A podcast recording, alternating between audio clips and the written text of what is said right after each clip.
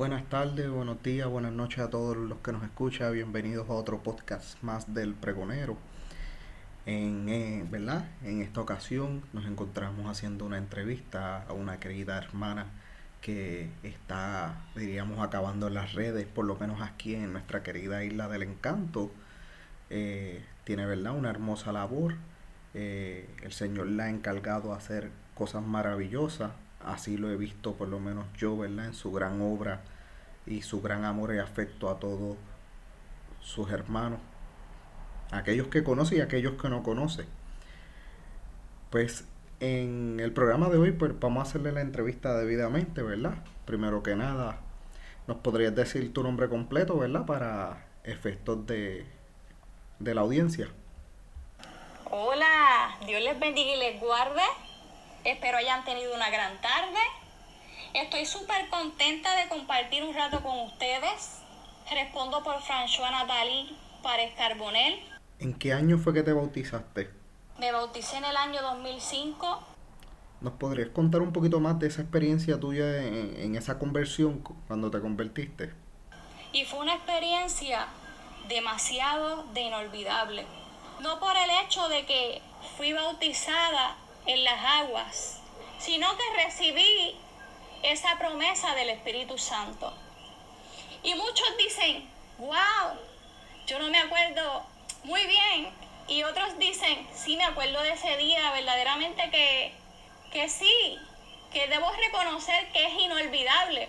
Pero ¿sabes qué? Que al pasar de los años tú te das cuenta que no tienes que volver atrás para nada. Que atrás no se te ha perdido absolutamente nada. Y rápidamente que alguien se encuentra en una prueba bien difícil, no se acuerda de, de ese día. Y yo pienso que cuando tú estás a punto de rendirte, en ese momento tú tienes que acordarte del momento que comenzaste.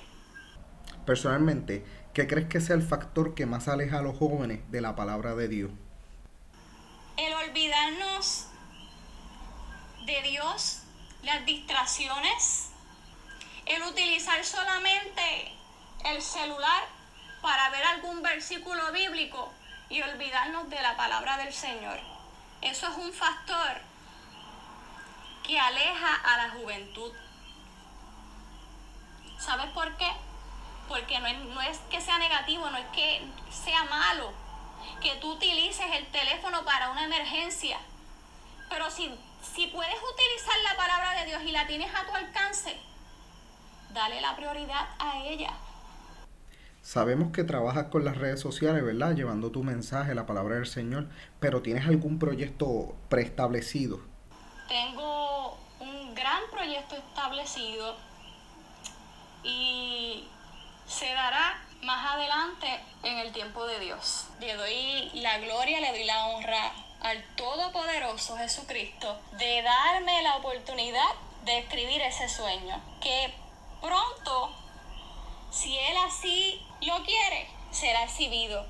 Te he visto muy activa en las redes sociales. ¿Entiendes que este tipo de actividad ayuda a acercar más a las personas o a los jóvenes en esencia? No creo no creo que sea negativo el utilizar las redes sociales para llevar un mensaje o acercar a la juventud que verdaderamente ha escogido hoy día el camino de la perdición y nosotros qué hacemos? Utilizamos esos medios para que para el rescate de esas almas, principalmente si ellos están pasando por un momento tan crítico y tan difícil, le ponemos atención a los jóvenes, porque las almas nos incluye a todos, no es nada malo, es ¿Para qué lo utilizamos? Con la frecuencia que lo utilizamos sin salir a las calles a predicar la palabra. Y eso ha sido una bendición a mi vida muy grande porque yo utilizo las redes sociales con ese propósito. Reconozco que mi tiempo con el Señor no es negociable, pero es sumamente importante salir a las calles y tan solo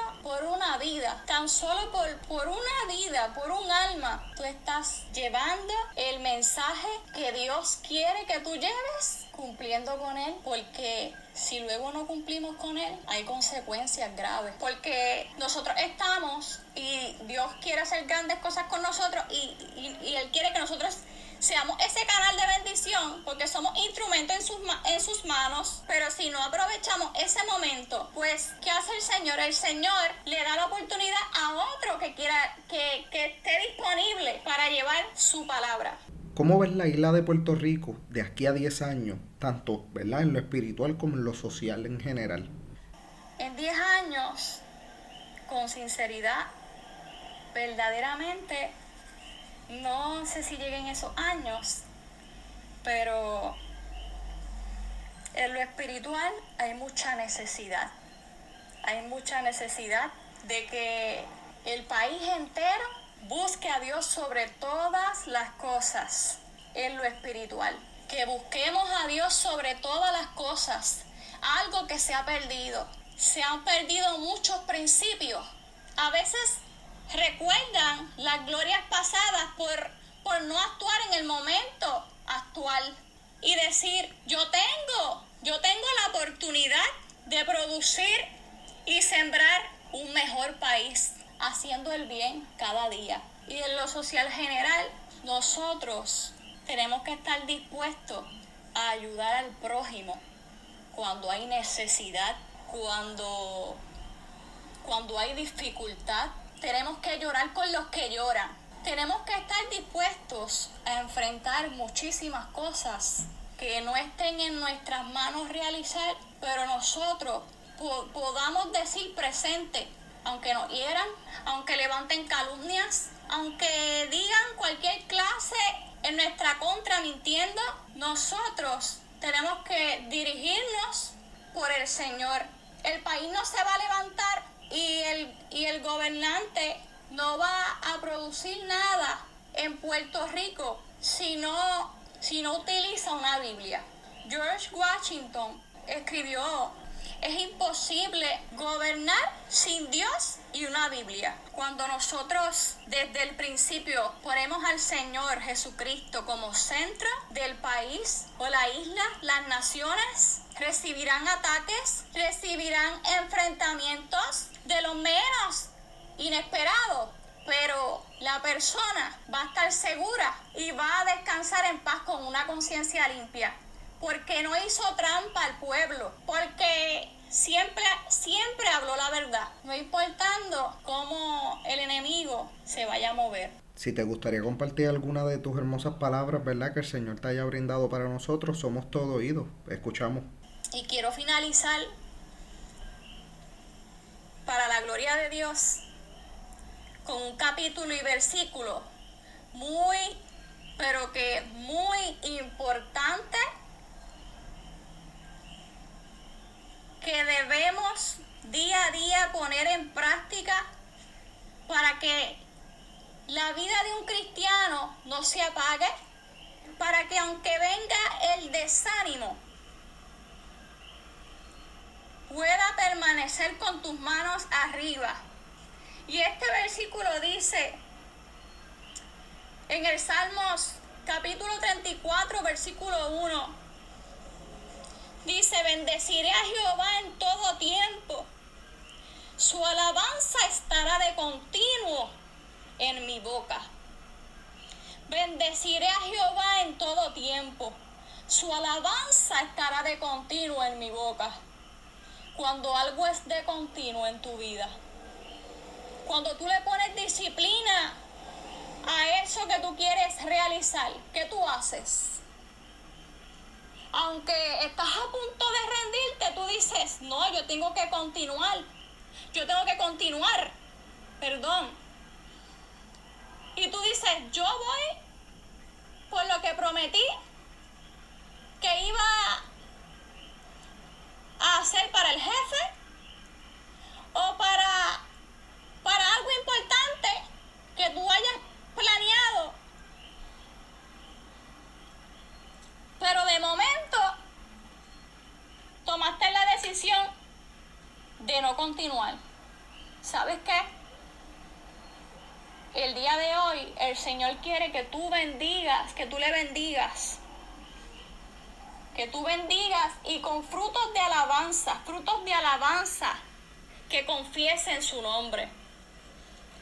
Que levantes tus manos y no bajes esas manos Él quiere que tú las levantes y no importando la prueba, el tiempo final, tú digas, Señor, bendeciré a Jehová, te bendeciré.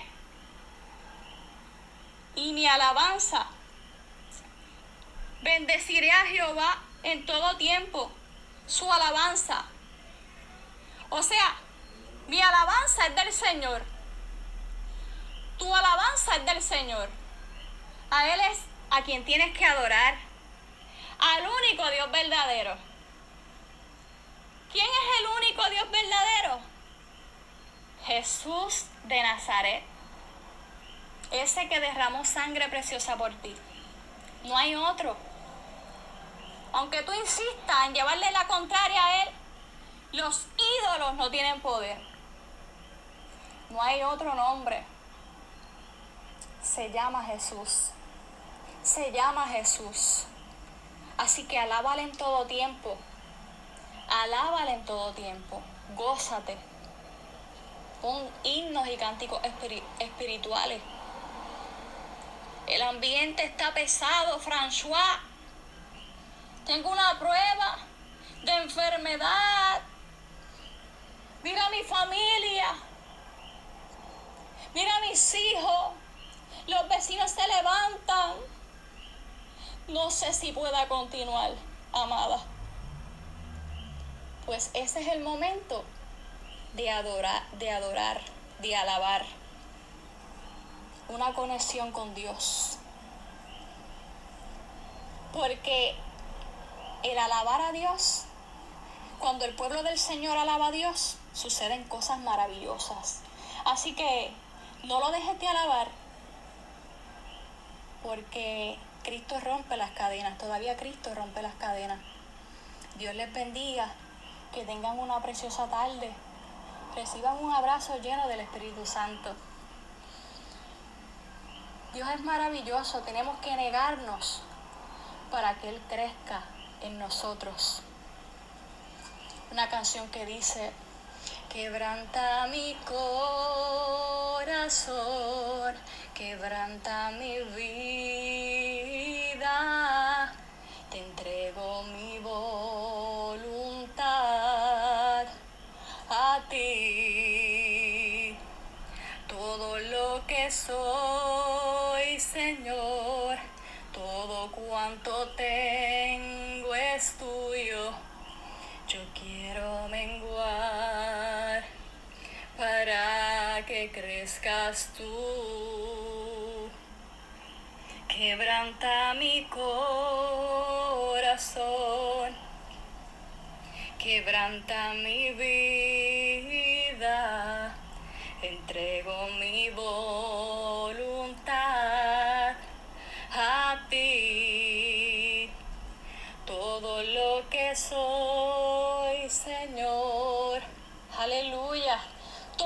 cuanto tengo es tuyo. Yo quiero menguar para que crezcas tú. Dios les bendiga y será en una próxima. Shalom Maranata. Queridos hermanos y hermanas, gracias por haber estado atentos a este otro programa del pregonero y esperemos, ¿verdad? Le agradecemos a la hermana François que no sea ni la primera ni la última vez que la tenemos acá con nosotros. Eh, encantado y agradecido con su palabra y que el Señor la siga guardando y bendiciendo y guiándola en esta hermosa labor que lleva, así como cada uno de nosotros debemos continuar y seguir el ejemplo de ella. Nada, los veo, los escucho en el próximo episodio del pregonero.